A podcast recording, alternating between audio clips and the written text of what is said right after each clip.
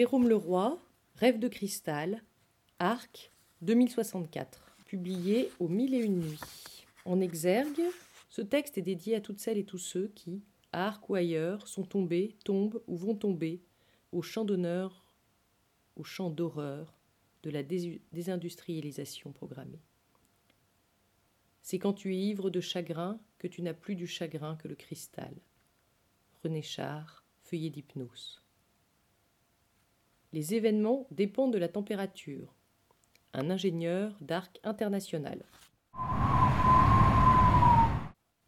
Chapitre 1 Tokyo, Shikibu Tower, 13 mai 2051. Flûte à champagne, masquerade, 1983. Yukiko, tu rêves? Oui, Yukiko rêve. Elle regarde fixement depuis dix minutes au moins, peut-être plus, cette féerie, ce kaléidoscope scintillant, tellement plus fascinant que toute la magie virtuelle de ces consoles de jeux dernier modèle. Yukiko a cinq ans, et pour l'instant, pour toujours qui sait, le monde est un agencement de reflets. Il se résume à ce verre dans la lumière, un monde qui semble retrouver son état originel. Du sable, du feu, du plomb, de l'eau. Yukiko pressent le mystère de ces éléments, l'alchimie d'un savoir-faire oublié. La silhouette élancée qui brille sous les lustres, une fée au chapeau de clarté, capte toute son attention. Les parents de Yukiko ont dressé une table à l'européenne pour ce dîner où ils reçoivent une dizaine d'invités. C'est du dernier chic. Ce genre de choses dans la bourgeoisie tokyoïte, dans l'hyperclasse nippone qui aime ainsi se souvenir d'un autre continent, d'une autre époque. D'ailleurs, ce soir, il y aura des Européens autour de la table. Un couple de Hollandais, exilés depuis dix ans. Lui est un ancien professeur d'université, spécialiste du Japon. C'est pour cela qu'il a été accepté sur les listes d'immigration, pourtant si sélectives depuis que des icebergs géants eurent fait littéralement exploser les digues à l'été 2040. Le Japon aussi est recouvert par les glaces depuis bientôt un quart de siècle. Mais on s'est mieux organisé. Tout fonctionne encore à peu près normalement. L'habitude des tremblements de terre et des tsunamis depuis des siècles sans doute. Le père de Yukiko s'approche de sa fille, s'accroupit, aligne son regard sur le sien. C'est ce verre que tu regardes? Yukiko acquiesce. Son père le prend prudemment, en fait tourner le pied ouvragé entre ses doigts. Et pour Yukiko, la féerie continue. Les reflets recomposent un univers de lumière aux variations subtiles presque infinies. C'est beau, n'est-ce pas, ma chérie? Yukiko acquiesce de nouveau. Puis, à sa grande surprise, elle voit son père attraper doucement sa petite main droite, humecter d'un peu de salive son index potelé et le faire tourner sur le pourtour supérieur du verre. Écoute Yukiko. Un son comme Yukiko n'en a jamais entendu s'élève alors dans la grande salle illuminée, seulement comparable aux mélodies shintoïstes de Kyoto, la ville sainte où ses parents l'ont emmené dernièrement pour les grandes fêtes d'Aoi Matsuri. Yukiko rit. Son père repose prudemment le verre sur la table. Yukiko regarde son doigt comme si c'était une baguette magique. Elle dit Encore Mais déjà on sonne à la porte blandée de l'appartement hautement sécurisé. Les invités arrivent, monsieur, prévient la gouvernante italienne, une clandestine arrivée avec les pots de people au début de l'année. Je vais coucher la petite. Son père la prend dans ses bras, l'emmène dans sa chambre. Elle a les yeux emplis par la danse des reflets, par la théorie des scintillements. Puis ce son, cette musique qu'elle n'oubliera plus. Avant de sombrer dans le sommeil, elle a juste le temps d'entendre le commentaire émerveillé d'un invité qui déclare avec cet accent des gens qui sont venus de l'autre bout du monde Oh, quelle table sublime mais dites-moi, ce n'est pas possible, c'est vraiment du cristal qui vient d'Europe? Oui, oui, du cristal d'arc, je crois.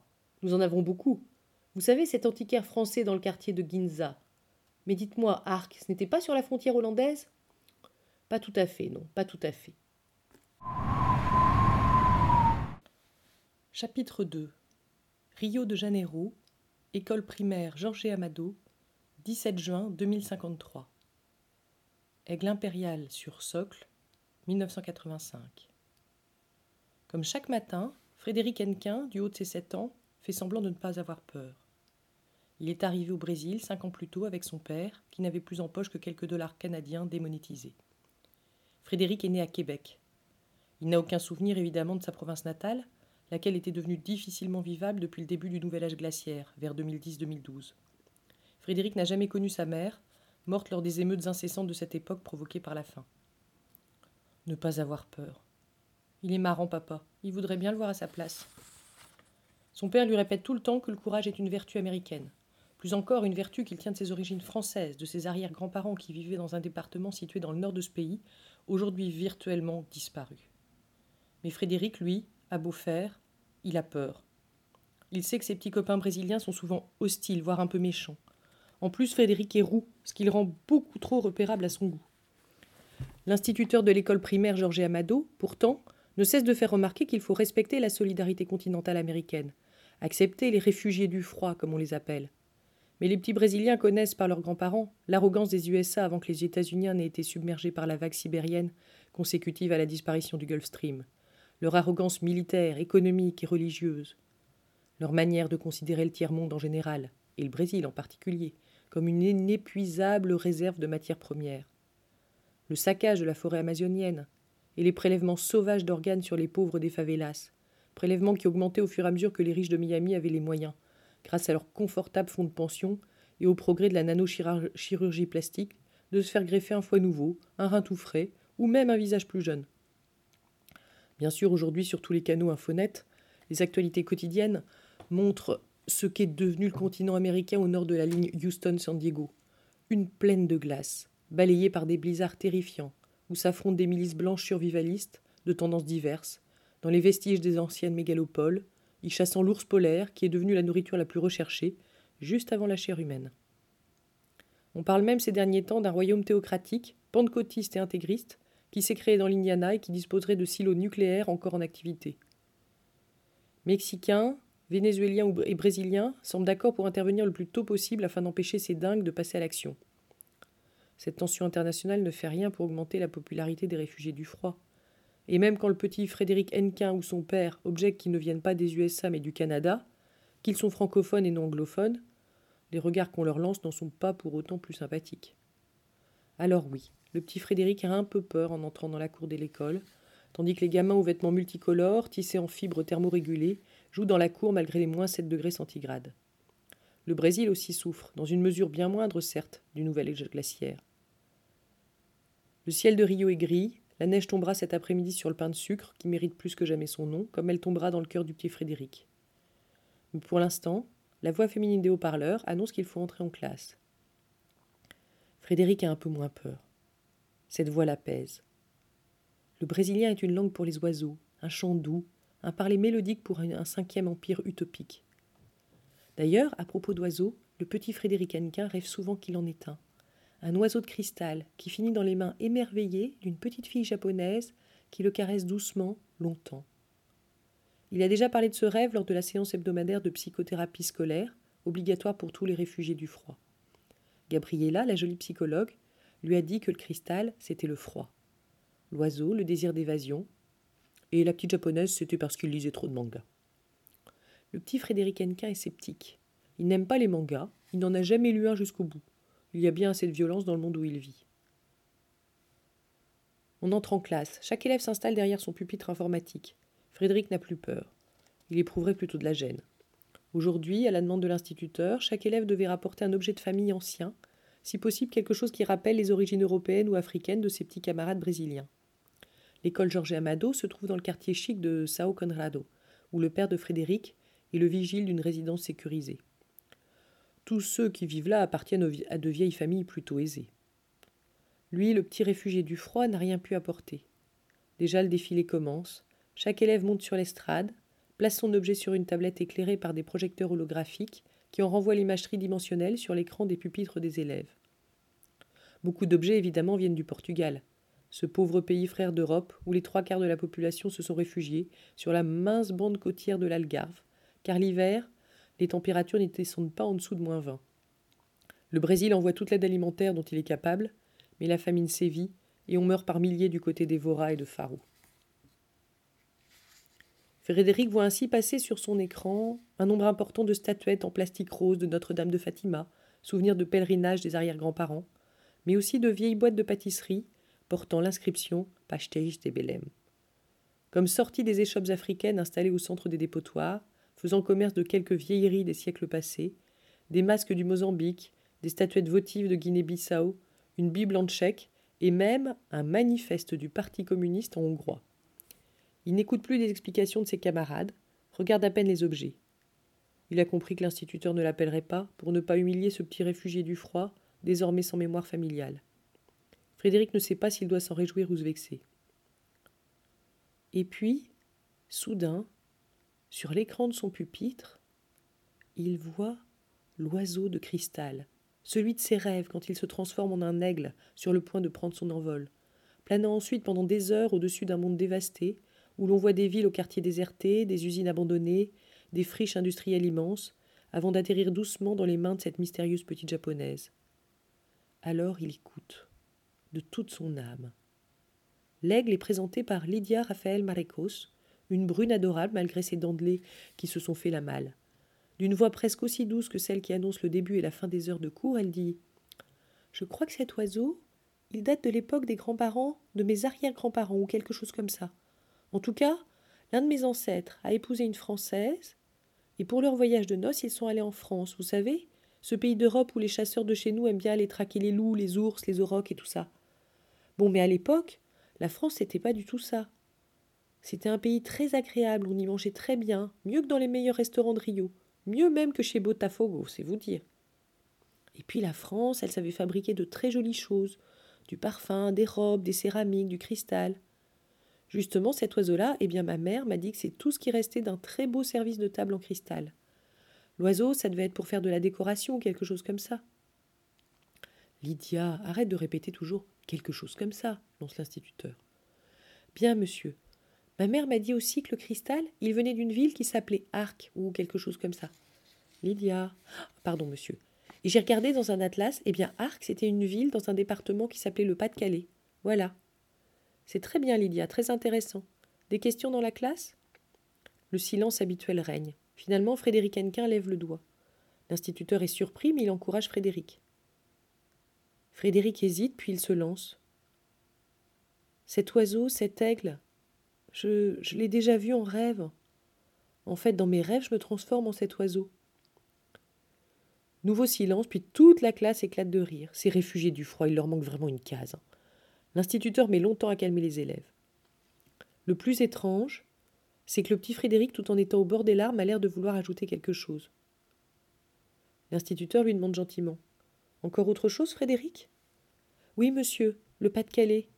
Bien quoi, le Pas-de-Calais?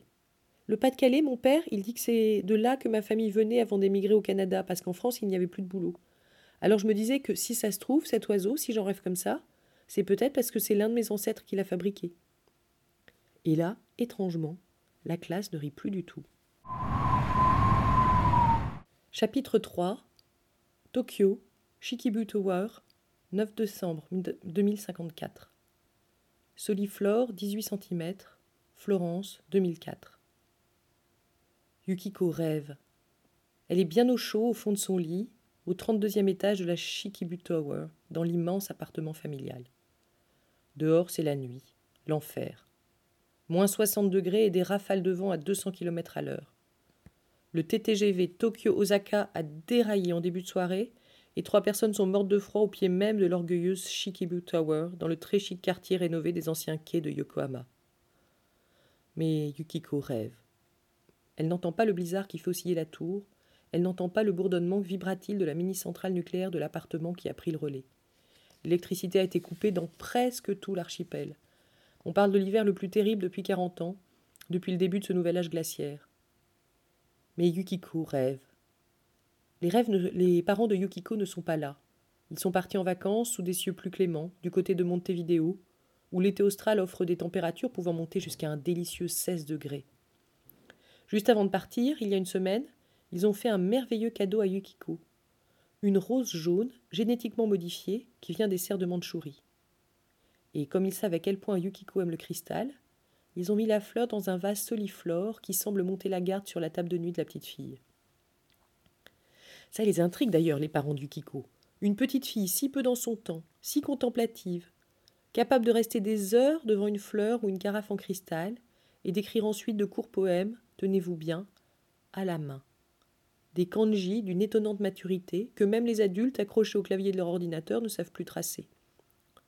La mère de Yukiko se demande parfois si sa fille n'est pas la réincarnation d'Izumi Shikibu, cette poétesse du Xe siècle, en l'honneur de laquelle a été baptisée la tour dans laquelle vit la famille. Le père, lui, dit que la mère le fatigue avec ses superstitions shintoïstes, indignes d'une représentante de l'hyperclasse. Il n'empêche, il a en secret montré les poèmes de sa fille à des amis éditeurs, qui, une fois qu'il est convaincu qu'il ne s'agissait pas d'un canular, se sont déclarés franchement impressionnés. Notamment par la cohérence de sa thématique du cristal et du reflet, étonnante chez une fillette de dix ans. Yukiko rêve. Avant de s'endormir, elle a longuement regardé la rose et le soliflore, puis elle a écrit sur un de ses petits carnets mugis qu'elle adore le poème suivant. Son reflet est si profond et de si vives couleurs. La fleur et le cristal sont certes l'esprit de l'eau. Yukiko rêve. Elle rêve de son poème. L'eau, les fleurs et le cristal se confondent. L'eau, dans un mouvement souple, engendre la courbe, puis l'arête du cristal sur laquelle se diffractent les fluorescences lumineuses. Soudain la fleur est transparence. Soudain le cristal est liquide. Et les kanji du poème deviennent des motifs gravés sur le soliflore. Yukiko rêve. Et si la gouvernante italienne, plutôt que de s'inquiéter des secousses de plus en plus fortes qui ébranlent maintenant la Shikibo Tower, pouvait voir le visage de la petite fille, elle comprendrait que quelque chose survient dans son rêve.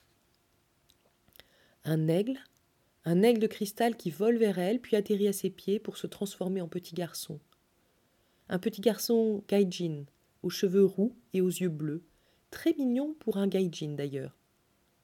Il a un air un peu triste, lui tend la main et s'apprête à lui dire quelque chose. Mais Yukiko n'entendra pas ces mots car soudain le hurlement des sirènes la réveille en sursaut. La tour Shikibu vacille de manière anormale, un tremblement de terre.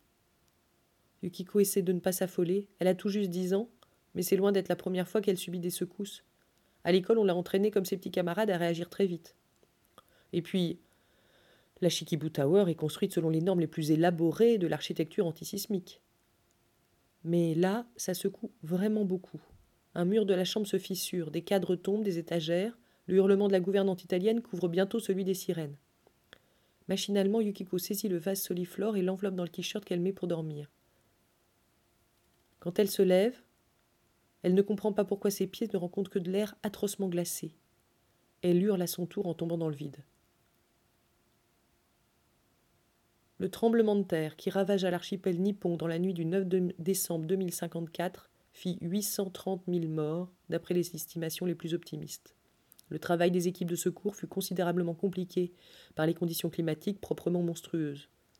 Des tours extrêmement récentes, fragilisées par le froid polaire, s'étaient écroulées comme des châteaux de cartes malgré leur conception antisismique ultramoderne. On mit des semaines à déblayer Tokyo, et des équipes internationales furent dépêchées en renfort. Même le vieil ennemi chinois envoya un contingent, et ce fut une équipe cantonaise qui parvint la, qui parvint la première jusqu'à ce qu'il restait du quartier des, des quais de Yokohama. Parmi les hommes de cette équipe se trouvait Miguel Hernandez, un jeune Barcelonais de 22 ans, qui était parti faire ses études en Chine, autant pour fuir les rigueurs d'une Catalogne sibérisée que pour rejoindre la prestigieuse université de Canton, où travaillaient les meilleurs spécialistes des arts industriels de l'Europe, du début du XXe siècle aux prémices de l'indésindustrialisation massive des années 2010. Désindustrialisation qui coïncida très symboliquement avec le début du nouvel âge glaciaire de l'hémisphère nord. Ce fut sans doute pourquoi Miguel Hernandez, quand il pénétra en tête de l'équipe de sauveteurs dans les ruines de la Tower, fut non seulement ému jusqu'aux larmes de trouver une petite fille qui respirait encore, mais aussi, alors qu'il la couchait avec douceur dans une BPS, une bulle portative de survie, très étonné de découvrir dans les replis de son t-shirt un vase soliflore intact qu'il identifia comme un authentique produit de la cristallerie d'Arc datant des dernières belles années du site d'origine dans le Pas-de-Calais. Avant de refermer la BPS, Miguel Hernandez avait entendu la petite fille murmurer quelque chose. Il faudra me la rendre, crut-il comprendre. Je le promets, avait-il dit. À cause de l'épaisse combinaison intégrale thermorégulée, marquée aux armes de la République chinoise des conseils, il n'avait pu essuyer les larmes qui s'étaient mises à ruisseler sur son, sur son visage. Des larmes de cristal, avait-il pensé.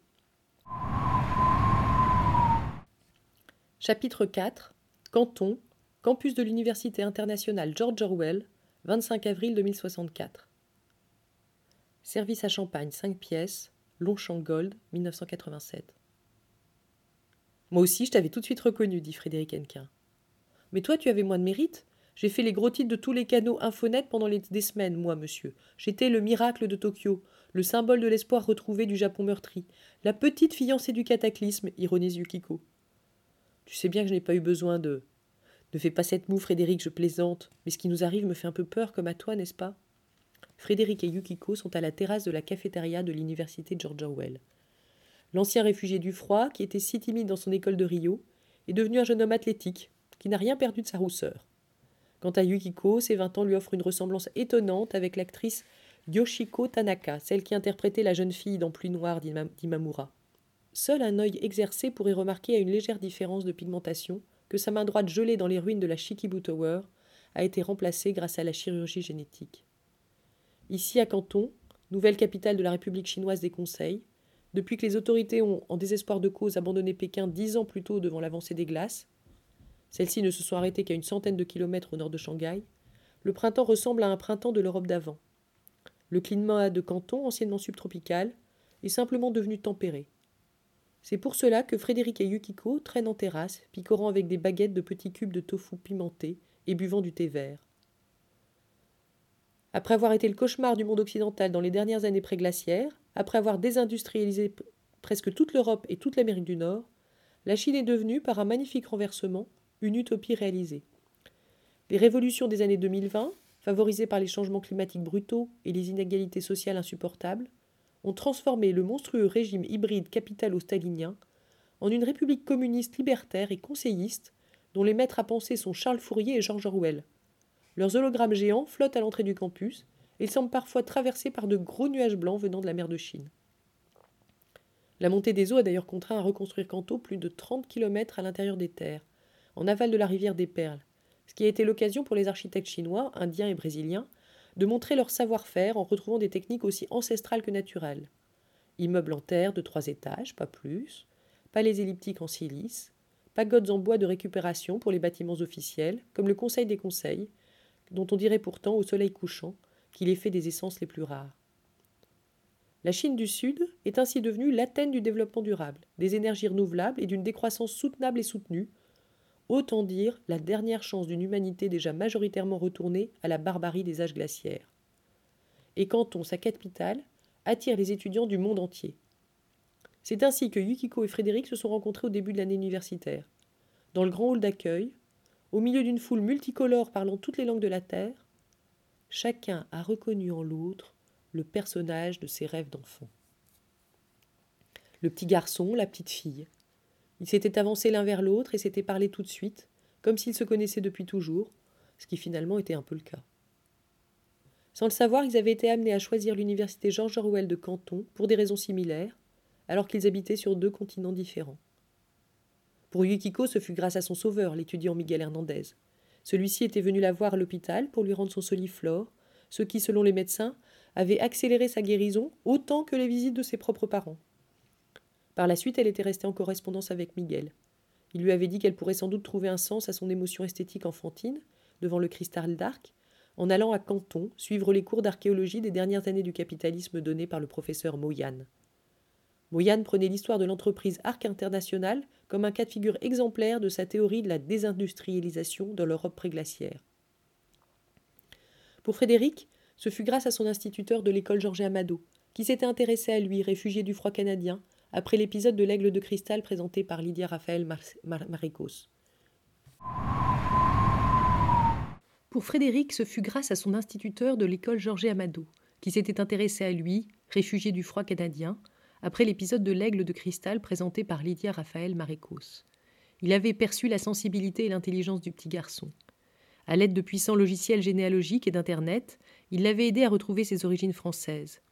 Des origines que son père, de plus en plus sombre et dépressif, se refusait alors obstinément à évoquer.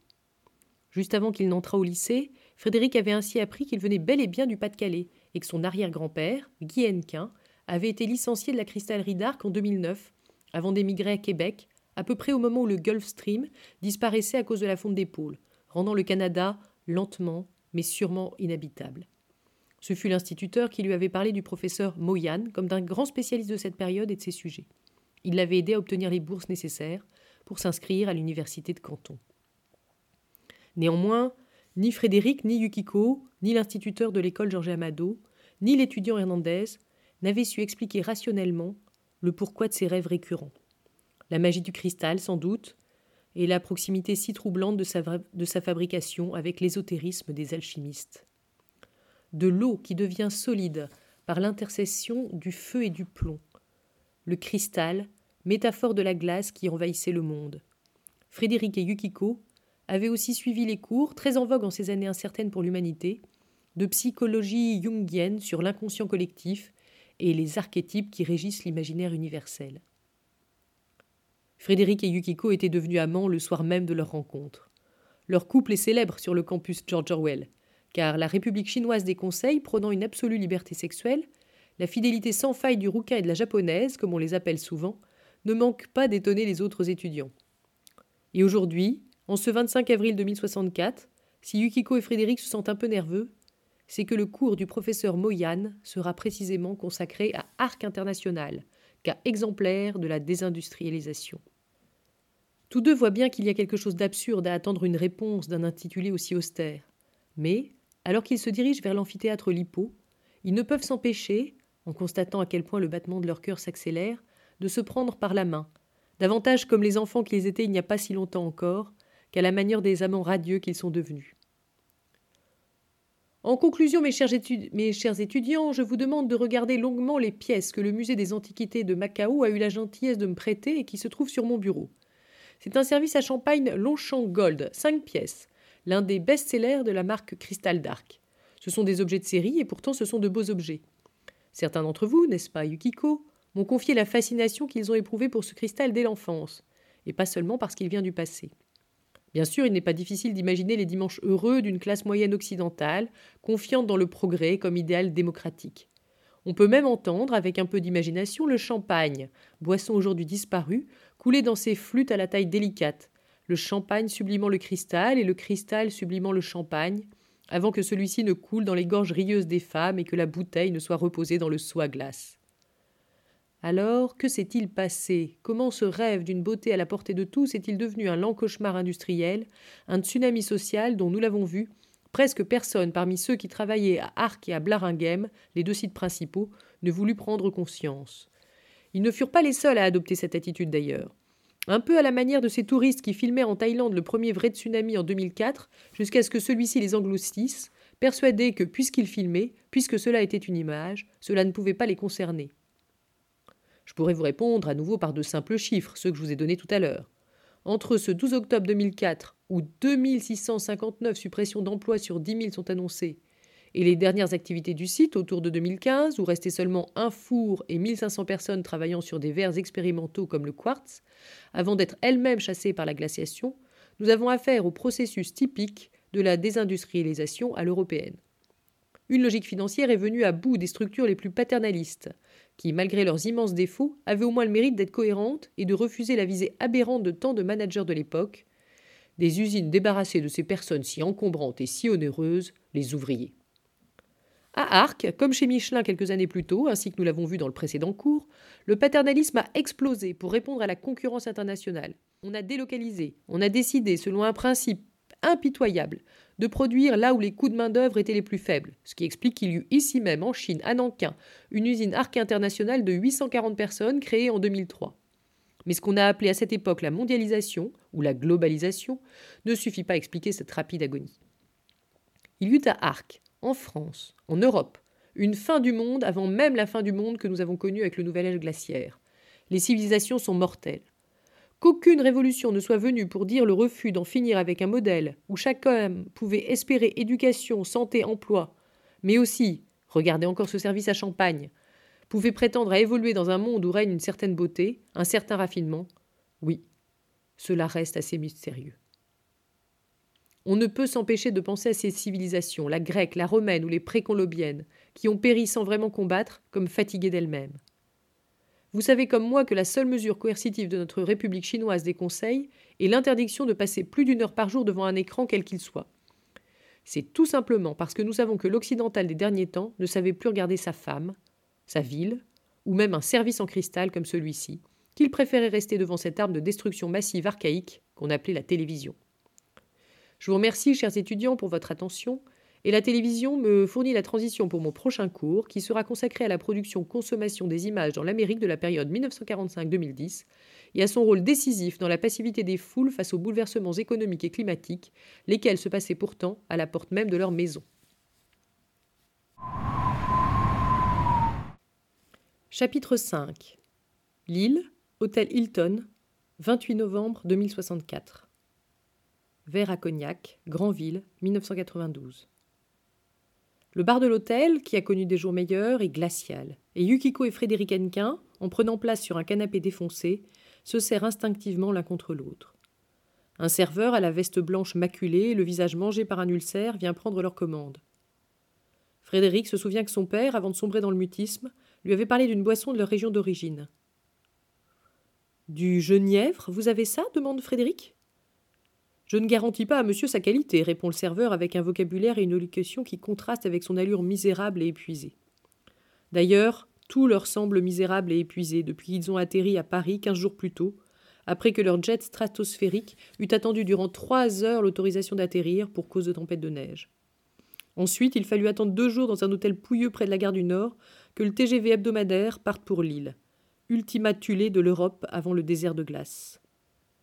Il n'était que quelques dizaines de passagers répartis dans deux voitures. On reconnaissait les Européens à leur engoncement dans des couches de manteaux et de cagoules, tandis que les rares étrangers, deux hommes d'affaires brésiliens, une étudiante indienne spécialiste des parlers régionaux de l'Europe préglaciaire, préparant une thèse sur le ch'timi, et le couple Frédéric Ukiko arboraient de luxueuses combinaisons intégrales thermorégulées, d'une finesse extrême et de coloris délicats.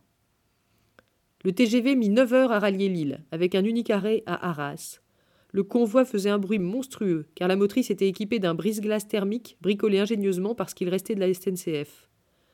Par les vitres, on voyait un paysage monotone de plaines sibérisées, où, entre les bourrasques, apparaissaient les rares lumières de bourgades transformées en camps fortifiés. Yukiko avait éclaté d'un rire peu charitable quand l'étudiante indienne, qui descendait à Arras et dont ce n'était manifestement pas le premier voyage en France, lui avait confié que TGV voulait dire autrefois train à grande vitesse. À Lille, Yukiko et Frédéric ont pris une chambre dans l'unique hôtel vivable, au bout de l'avenue qui part de la gare. Comme le leur ont conseillé les hommes d'affaires brésiliens, qui sont avec eux les seuls clients d'hôtel. Il y a à peine 150 mètres entre la sortie de la gare et le Hilton, mais malgré leur combinaison thermorégulée et leur bagage léger, le trajet leur a paru interminable. Il y a de quoi.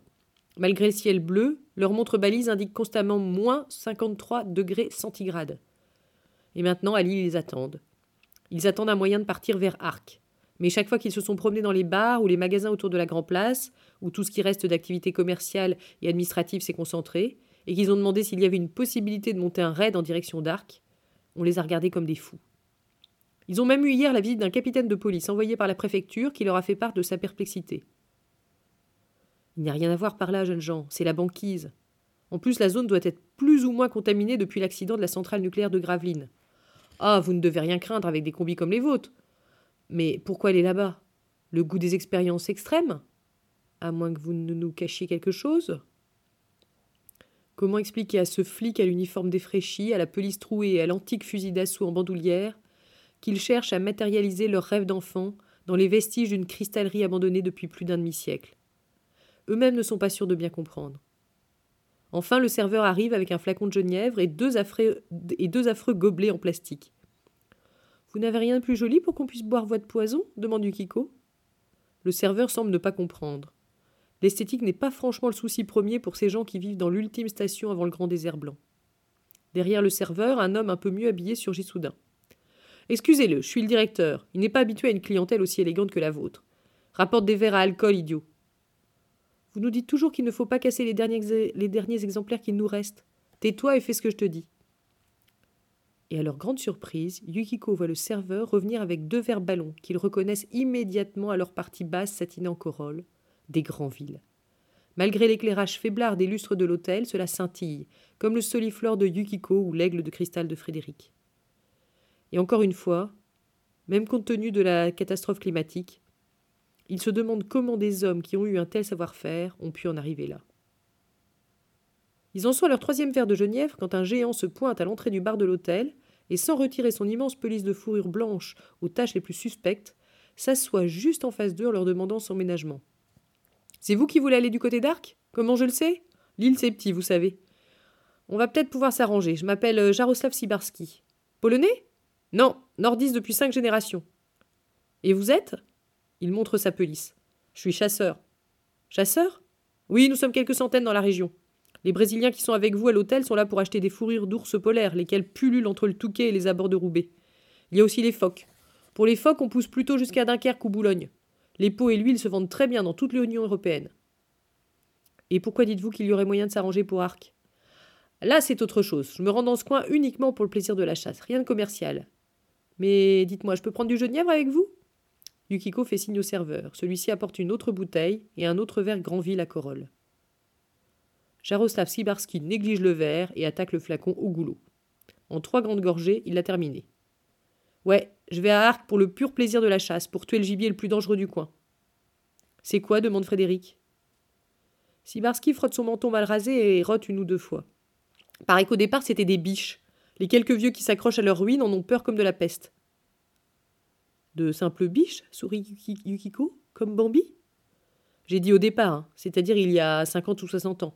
Mais entre le froid et la centrale de gravine qui a pété, elles ont muté. Elles mesurent deux mètres cinquante au garrot, ont une fourrure vaguement phosphorescente, des dents comme des couteaux, et surtout, surtout, elles sont très, très rusées. Trois de mes potes chasseurs y sont déjà passés, rien que depuis le début de l'année. Et il y a cinq ans, elles ont attaqué un convoi humanitaire qui allait ravitailler Étaples, le dernier port du coin qui, se trouve en eau libre quinze jours par an. Bah, D'où viennent-elles, ces biches? On dit que la famille qui possédait les cristalleries d'Arc avait son château au cœur de la ville, avec un grand parc et des biches dedans pour faire joli. Les mutantes en seraient les descendantes. Un genre de fantaisie féodale, quoi, dit Yukiko. Mais vous deux, reprend Jaroslav Sibarski, mes mignons, j'aimerais bien savoir ce que vous voulez aller faire dans ce coin-là. Vous n'êtes pas de simples amateurs de sport extrême, n'est-ce pas? Frédéric et Yukiko se regardent. Sans avoir besoin de parler, ils savent qu'il est inutile de tenter de convaincre un homme comme Sibarski qu'ils ont traversé la moitié de la Terre juste pour faire un pèlerinage à la source de leurs rêves d'enfance, pour aller sur les traces dérisoires de ce qu'une civilisation finissante a pu donner de plus délicat. Alors Frédéric ment d'un mensonge qui seul peut convaincre le chasseur. On voudrait voir s'il reste pas du cristal, des verres, des vases, des choses comme ça. À Brasilia, à Canton, à Brisbane ou à New Tokyo, les antiquaires, les collectionneurs ou même les nostalgiques de la vieille Europe sont prêts à mettre des fortunes. Sibarski reste songeur un moment. C'est pas idiot, ça, mes mignons, pas idiot du tout. Bon, je vous emmène à Arc contre trente mille euros nouveaux et je veux la moitié du stock qu'on pourrait trouver. Mais je vous préviens, ça va être coton. On ne reconnaît plus rien ou presque, tout est sous la glace. On voit bien émerger ici et là les passerelles dans la rue principale, les passerelles qui reliaient l'ancienne et la nouvelle usine, mais c'est tout. Hein. Même en creusant pendant des jours, je suis sûr qu'il n'y a plus rien. Nous, on saura comment trouver, dit Yukiko en désignant sa montre balise et celle de Frédéric. Là-dedans, on a un plan téléchargé du site. Il n'y avait plus les dernières années qu'une petite unité de production pour les verres expérimentaux, mais on avait transformé le reste en musée. C'était très à la mode chez vous, les Européens, de transformer vos, mines, vos hauts fourneaux et vos usines en parcs à thème. Les gamins venaient voir leur père déguisé en schtroumpf présenter son ancien lieu de travail. Je sais pas combien de temps vous auriez tenu de toute façon, même sans la glaciation. Je fais pas de politique, dit Jaroslav Skibarski, ça sert à rien. C'est ce que la plupart des gens disaient déjà à l'époque, constata amèrement Yukiko. Puis la politique, c'est mauvais pour les affaires. Ça aussi, on le disait beaucoup. Sibarski ignore la remarque. On part demain, ça vous va? Sept heures devant l'hôtel. Chapitre 6 Et à Arc, pour toujours, novembre 2064. Jaroslav Sibarski est ponctuel et Yukiko et Frédéric n'ont pas eu à attendre longtemps sur le perron du Hilton. Le ciel est toujours aussi bleu, un ciel de cristal en fait, et leur montre balise indique moins 50 degrés centigrades. Sibarski les fait monter à bord d'un engin qui tient tout à la fois du poids lourd, de la chenillette blindée et de la tourelle médiévale. Sur les flancs est inscrit en lettres gothiques Jaroslav Sibarski, chasseur agréé par l'Union européenne, district spécial de l'île. À l'intérieur, ça sent l'huile de moteur, l'huile de phoque et l'huile de friture, le carburant idéal d'après Jaroslav dès qu'on a ajouté suffisamment d'antigel. Il y a aussi de quoi ouvrir une grande surface pour Esquimaux. Fourrure, lampe tempête, piolet, pelle, raquette, lunettes réfléchissantes. On peut voir un nombre impressionnant de couteaux de survie, de hachoirs, de scies de toute taille, ainsi que deux fusils, du matériel australien de gros calibre à visée laser. Peut-être que, dans cette ambiance de chambre d'écarissage, Yukiko et Frédéric auraient pu se douter de quelque chose. Surtout que Sibarski ne leur a demandé aucune avance sur la somme indiquée la veille. Vous avez besoin de ma montre balise pour vous diriger? demande Frédéric, alors qu'il quitte l'île à la vitesse de 35 km/h à l'heure. Comment je faisais sans toi avant, mon mignon? Effectivement, à l'aide d'une simple boussole sur le tableau de bord rustique de sa forteresse roulante, Sibarski suit le tracé de l'ancienne autoroute l'île Dunkerque et tourne sans se tromper à la sortie Hasbrook-Saint-Omer. Plus aucun panneau n'est là, et Yukiko et Frédéric se repèrent avec les cartes qu'ils ont téléchargées juste avant leur départ de Canton. Ensuite, remarque Frédéric, Sibarski coupe à travers la banquise et retrouve le canal gelé par lequel autrefois les péniches acheminaient jusqu'à Arc la silice venant de Belgique. La route prend encore deux heures et demie, l'odeur de friture est insupportable. Yukiko et Frédéric sont soulagés quand Sibarski freine brutalement. On s'arrête ici. Mignonne, passe-moi le fusil. Sibarski, Yukiko et Frédéric descendent ensemble. Effectivement, le camion ne peut pas aller plus loin. Une étrange construction enveloppée d'une dentelle de glace, semblable à un donjon, barre le canal. L'écluse des Fontinettes, l'ascenseur à bateau, murmure Frédéric. Et comme pour confirmer ses dires, on voit, dépassant d'à peine quelques mètres du sol gelé, le museau caractéristique d'une péniche, prisonnière pour l'éternité dans sa tentative dérisoire et contre nature d'envol vers l'azur. Yukiko et Frédéric, hypnotisés, retrouvent toute la magie lumineuse de leur rêve de cristal. Yukiko sent les larmes poindre quand, brutalement, un couinement suraigu lui déchire les tympans malgré la protection de son casque intégral. Biche mutante, que le Sibarski Il ouvre le feu sur la bête qui fonce sur eux en déchiquetant des morceaux de glace sous ses sabots. Il faut trois balles de calibre 10 magnum pour venir à bout du monstre qui s'écroule presque à leurs pieds. Des coulées d'un sang tirant sur le bleu, phosphorescent, s'étirent jusqu'à leurs bottes. Faites gaffe, dit Sibarski, ça ronge cette saloperie-là. Effectivement, le sang de la bête fait fondre la glace et creuse un sillon de fumerolles nauséabonde. Alors, dit Sibarski, s'il y a encore du cristal, ce serait par où, à votre avis? Yukiko consulte sa montre balise et désigne le sud-est. Sans doute par là, à un ou deux kilomètres. Ils commencent à marcher, aperçoivent à un moment les anciennes passerelles, quand Sibarski ouvre à nouveau le feu sur une biche mutante, qui est arrivée en silence sur leurs arrières, venant sans doute de l'ancienne gare où, explique-t-il, elles aiment se regrouper. Je crois que c'était là, dit Frédéric en désignant un parallélépipède glacé. Il leur faut une heure pour ouvrir une brèche dans la paroi, en faisant alterner piolet et chalumeau. Sibarski ne fait rien, sous prétexte de prévenir une éventuelle attaque de biches mutantes. Yukiko et Frédéric se faufilent dans la brèche avec leurs torches lumineuses, de fabrication japonaise, qui éclairent une surface de cent mètres carrés comme en plein jour. Et c'est l'éblouissement. Rien n'a bougé, Rien n'a été pillé. La fine pellicule de glace qui enveloppe les verres, les vases, les flûtes, les cendriers, les figurines, sublime encore le cristal, forme une manière de redoublement de lumière, de pureté et de transparence. Sibarski attend une bonne demi-heure. Il s'était dit qu'il les tuerait quand il ressortirait. Mais décidément, c'était long. Alors il entra à son tour dans la brèche. S'il fut ébloui, ce ne fut pas par la beauté, mais par la performance des torches japonaises et la perspective de tout le pognon qu'il allait se goinfrer un vrai trésor. Il avança prudemment entre deux rangées de coupelles sur pied et s'arrêta net quand il entendit des gémissements. Il s'avança encore avec d'infinies précautions, et ce qu'il découvrit faillit presque le faire se raviser. Près d'un calorifère portatif, encore une merveille jappe, pensa Sibarski, Yukiko et Frédéric faisaient l'amour dans une orgie de reflets. Qu'ils étaient naïfs, ces citoyens du monde nouveau. Jaroslav Sibarski tira à deux reprises sur le coupon lacé. Vider le magasin et charger le stock dans le camion qu'il avait approché au plus près lui prit cinq jours de travail intense, pendant lesquels il dut s'interrompre une demi-douzaine de fois pour abattre des biches mutantes. Il était d'ailleurs temps qu'il termine son travail, car les bambis post-apocalyptiques devenaient de plus en plus vicieux dans leur approche. Il fit fortune assez rapidement en revendant les pièces une à une. Les riches collectionneurs chinois, indiens, brésiliens ou japonais de l'hyperclasse firent très vite la réputation de Sibarski, le meilleur antiquaire de ces produits très recherchés. On faisait le voyage à Lille exprès pour le rencontrer et admirer ses collections. Sibarski, qui savait qui corrompre, ne connut jamais aucun problème avec les autorités locales. Des années plus tard, il s'installa à Rio de Janeiro. Il trouva une villa à son goût dans le quartier de Sao Conrado, qui, ironie du sort, était proche de l'école Jorge Amado. Quand on lui demandait d'où il avait tiré sa fortune, il répondait Le cristal ancien. On l'en félicitait. C'était très bien de sauver la beauté du monde d'avant pour les collectionneurs. Quant à Yukiko et Frédéric, ils dorment là-bas, à Arc, pour toujours. Et leur rêve de cristal ne connaît plus de fin.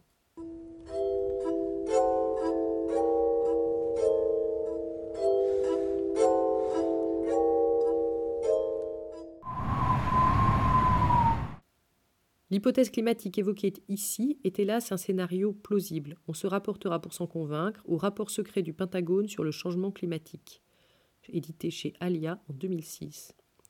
Le poème écrit par la petite Yukiko est inspiré librement d'un poème réellement écrit par Izumi Shikibu dans Poème de cours, La différence, 1991.